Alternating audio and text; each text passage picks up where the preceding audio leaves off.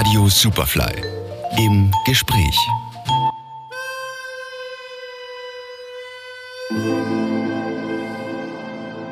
Musik, die viel mehr ist als das. Musik, die einen eigenen Film erzeugt, gleichzeitig der Soundtrack dazu ist und einen auf endlose Reisen mitnimmt.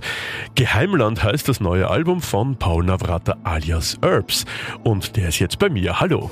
Hallo, servus.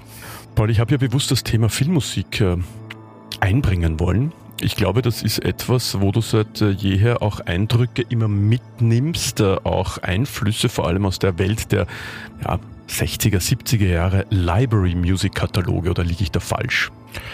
Liegst du natürlich nicht falsch, äh, ist ziemlich offensichtlich. War schon immer etwas, was mich fasziniert hat, Filmmusik und ähm, Library Musik gehört da ja irgendwie dazu. Das ja. ist quasi die, die Musik, die dann für mehrere Filme als für einen passt.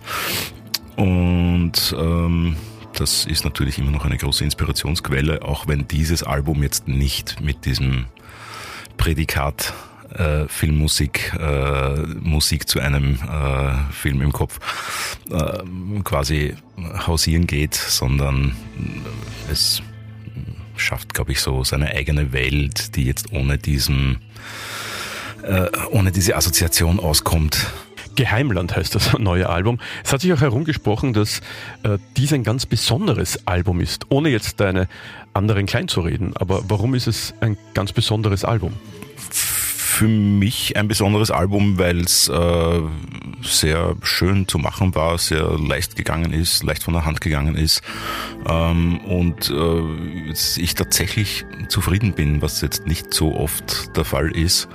Ähm, und ein Album, wo ich mir gesagt habe, ähm, das ist ein Erfolg in dem Moment, wo es fertig war. Äh, alles andere ist eigentlich Draufgabe oder nicht mehr so wichtig, ob das jetzt viel verkauft oder äh, viel gestreamt wird oder was, whatever. Ähm, für mich ist es gelungen und äh, das macht es für mich besonders. Für andere weiß ich nicht. Ähm, äh, schauen wir mal, wir sind ja noch am Anfang des ganzen Prozesses und viele Leute kennen es ja nicht mal noch. Yeah.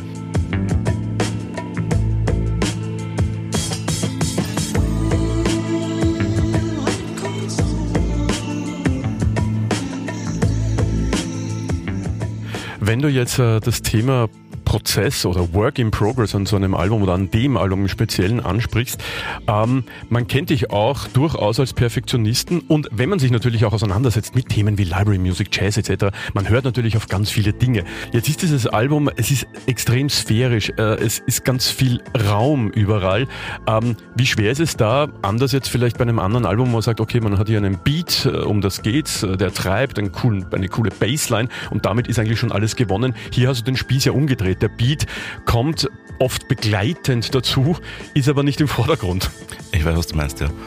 Ähm, das ist immer ein Abwägen. Hängt die Nummer im Beat drinnen oder hängt der Beat in der Nummer drinnen? Das, äh, das hat auch ganz viel mit, ähm, mit Genres zu tun. Äh, wenn die Nummer im Beat drinnen hängt, dann ist es schnell irgendwie Chuck, Trip-Hop, äh, Hip-Hop, whatever. Es war immer ein bisschen mein Traum, Musik zu machen. Also halt einfach mein Ding, das jetzt irgendwie abseits aller Genres äh, ähm, existiert und habe bei dem Album jetzt zum ersten Mal das Gefühl, dass mir das irgendwie gelungen ist und äh, da gibt's dann halt auch keine Zwänge, äh, wie laut der Beat sein muss, sondern einfach äh, es geht darum, ob sich's für mich gut an, anfühlt und mm, das hat offensichtlich damit zu tun, was du da spürst.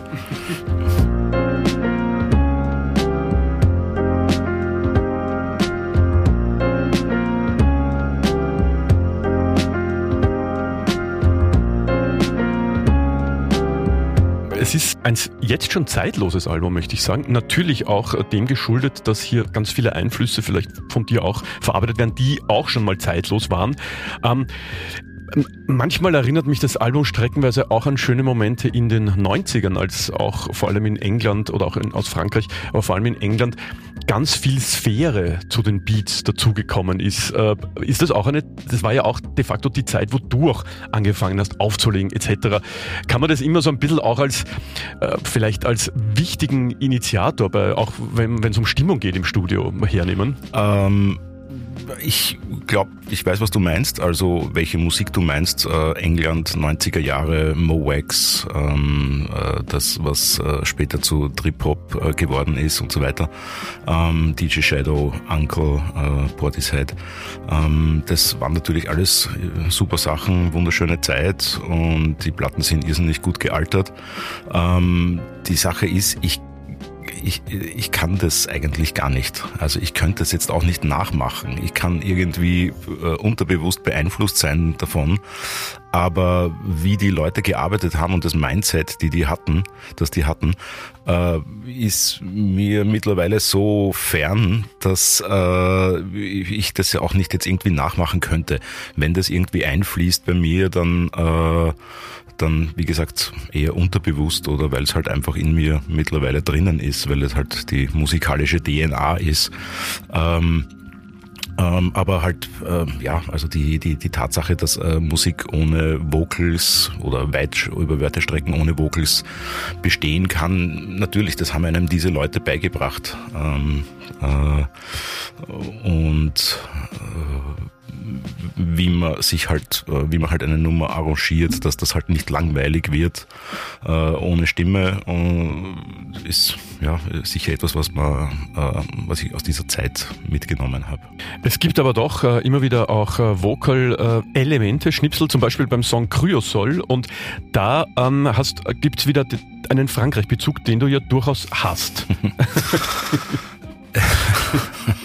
die, man muss auch sagen, die französischen Komponisten waren immer sehr viel sphärischer als andere.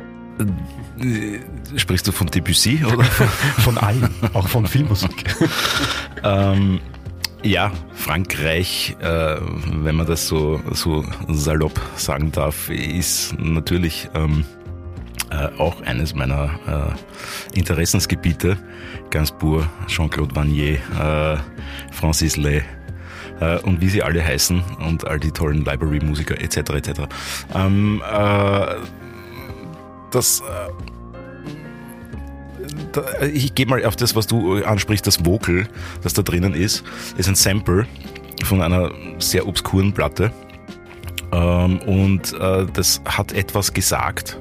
Ich habe es auch verstanden, weil ich mal irgendwie Französisch in der Schule hatte und habe es mir äh, quasi zusammengereimt, was er da sagt. Äh, das hat sehr gut gepasst.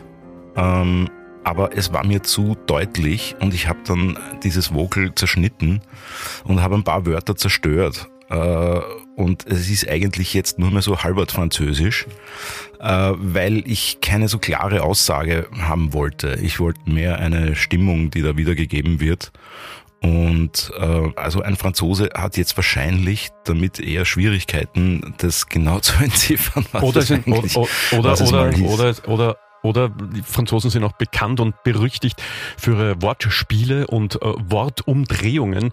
Vielleicht ist ja da was ganz Tolles entstanden. Ich muss mir, ich muss mir nochmal genau anhören.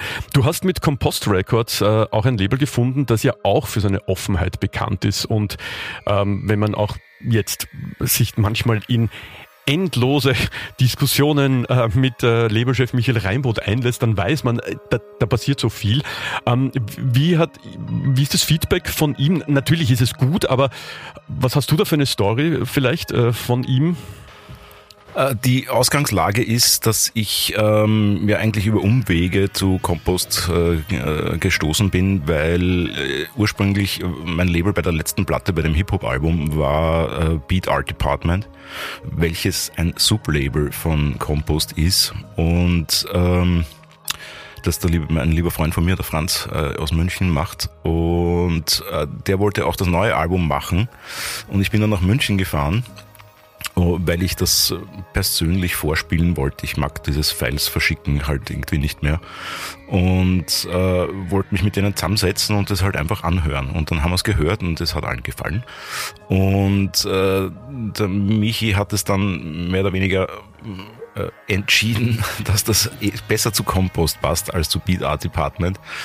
Und äh, so ist es jetzt. Ähm, als Musiker muss man halt dann mehr drauf schauen, wie ist die Infrastruktur, was kann jemand für einen tun, für dieses Produkt tun, dass es ja letztendlich leider ist.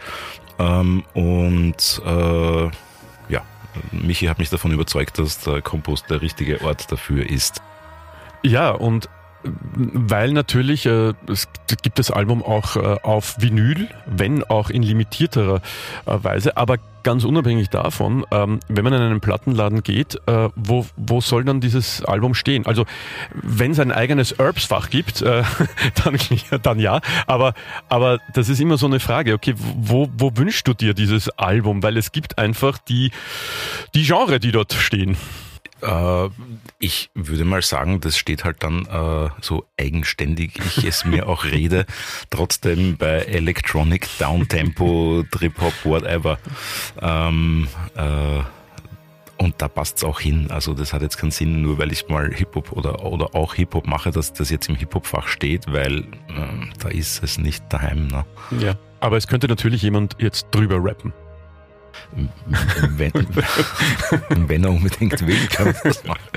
Ich habe, weil wir gerade gesprochen haben von äh, Verkaufsorten, ähm, ein ähm, Online-Plattenhändler, der das Album schon angekündigt hat äh, mit Release am 3.3., der hat hier eine, eine Beschreibung und ich würde gerne wissen, was du dazu sagst. Ähm, er hat das Album als wolkig und wattig beschrieben. Wolkig und wattig? Ja, why not? Also ist es jetzt nicht. Äh, ich bin ein bisschen enttäuscht, dass ihm kein drittes Wort mit W eingefallen ist. Ähm, äh. Aber du, aber du, du würdest es jetzt nicht, äh, nicht sagen, okay, äh, ja, also das ist jetzt, äh, das spricht überhaupt nicht für mein Album. Das geht doch, ich muss ja sowieso damit leben, dass die Leute die ärgsten Assoziationen damit haben und das ist auch gut so. Und äh, äh, jetzt sitze ich hier, mache ein Interview, das äh, eigentlich dann ja immer ein bisschen was wegnimmt von der Imagination, die der Hörer da eigentlich selber reinsteckt oder reinstecken könnte. Und so soll es ja auch sein. Mhm. Soll sich halt jeder seinen eigenen Film dazu drehen. Sehr gut gesagt. Ähm, es gibt dazu auch eine äh, Release Party und eine Listening Session. Möchtest du uns da zu kurz etwas sagen? Peters Platz 1, eine neue Location in Wien. Ähm, also neu ist sie nicht, aber jetzt als, auch als Clubraum etabliert am 10. März. Ähm, was hat es mit dieser Listening Session auf sich? Die Listening Session ist ein Weg, das Album äh, zu präsentieren, äh, ohne jetzt ein Orchester zu engagieren. Weil würde ich das irgendwie live spielen, ich bräuchte mehr Musiker als Publikum da reinpassen würde. Äh, wurscht, welcher Raum es wäre. Ähm, es ist wäre sehr, sehr schwer live umzusetzen und sehr kostspielig und aufwendig. Ähm, ich möchte mir das, das Album einfach anhören mit den, mit den Gästen, die da kommen. Äh, natürlich mit ein bisschen Drumherum. Und danach äh, feiern. Äh, und habe dafür äh, eine Reihe äh, toller DJs ähm, eingeladen, die alle allesamt äh, ohne Ausnahme ein bisschen was mit dem Album zu tun haben. Äh, wir haben da zum Beispiel den DJ DSL, der das Artwork gemacht hat mit mir gemeinsam, beziehungsweise die Grafik. Ähm, äh, immer eine wunderschöne Zusammenarbeit mit ihm.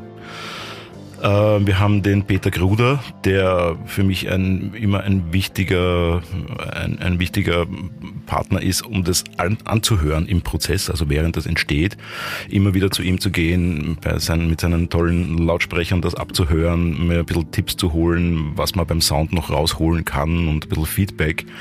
Äh, da ist er ein ganz wichtiger Ansprechpartner für mich immer. Ähm, der liebe Patrick Pulsinger hat gemastert, das Album. Ähm, mit Patrick zusammenarbeiten ist auch immer eine Riesenfreude und äh, es gibt, es hat noch nie eine Stunde gegeben, die wir gemeinsam verbracht hätten, wo wir nicht irgendwann einmal Tränen gelacht hätten. Und äh, sowas ist mir ganz wichtig beim Musikmachen. Es soll halt immer auch Spaß dabei sein. Ähm, wen haben wir noch? Wir haben den Beto Fox. Das ist derjenige, der mich überredet hat, überhaupt eine Release-Party zu machen. Und sich jetzt dieser auch annimmt, was, wo ich für ich ihm äh, sehr, sehr dankbar bin. Äh, fehlt noch wer und Michi Reinboot, äh, Kompost. Ähm, der das herausbringt mit auf seinem Label. Und äh, weil die Musik ja eher deep ist und äh, äh, langsam und äh, schön, habe ich allen Beteiligten äh, Techno-Verbot erteilt. äh, es ist kein Song über 108 BPM. Ähm, das heißt, äh, Peter Gruder äh, und Michi Reinboot spielen ein Downtempo-Set, mhm. was nicht so oft vorkommt. Ja. schauen Sie sich das an. und äh, der Patrick Pulsinger spielt ein Jazz-Set. Und der Betto, der DSL und ich räumen dann mit Hip-Hop auf oder so. Aber das hört sich natürlich alles nach einer fantastischen ähm, Party, nach einer fantastischen Release-Party an. Ähm, Herbs Geheimland, äh, so heißt das Album, ähm, wirklich ein, möchte ich sagen, ein schönes Album äh, im, im, ganzen Sinne des Wortes Schönheit. Äh, man kann sich da wirklich äh, reinknien. Ich habe es tatsächlich vor kurzem beim äh, Joggen gehört, weil äh, die Leute fragen mich immer, geben mir Tipps, äh, was ich äh, für Musik beim Joggen höre. Und ich gehöre zu den Leuten, die unbedingt sphärische, entspannende Musik beim Joggen ja, brauchen. Vor, Vorsicht, da rennt man dann irrsinnig langsam. ja, ja, das ist der Trick. Nein, ist wirklich schön geworden. Äh, ich sage danke für den Besuch.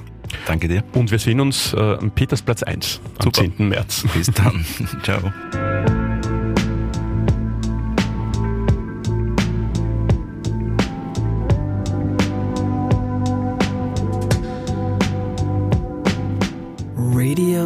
Silverfly im Gespräch.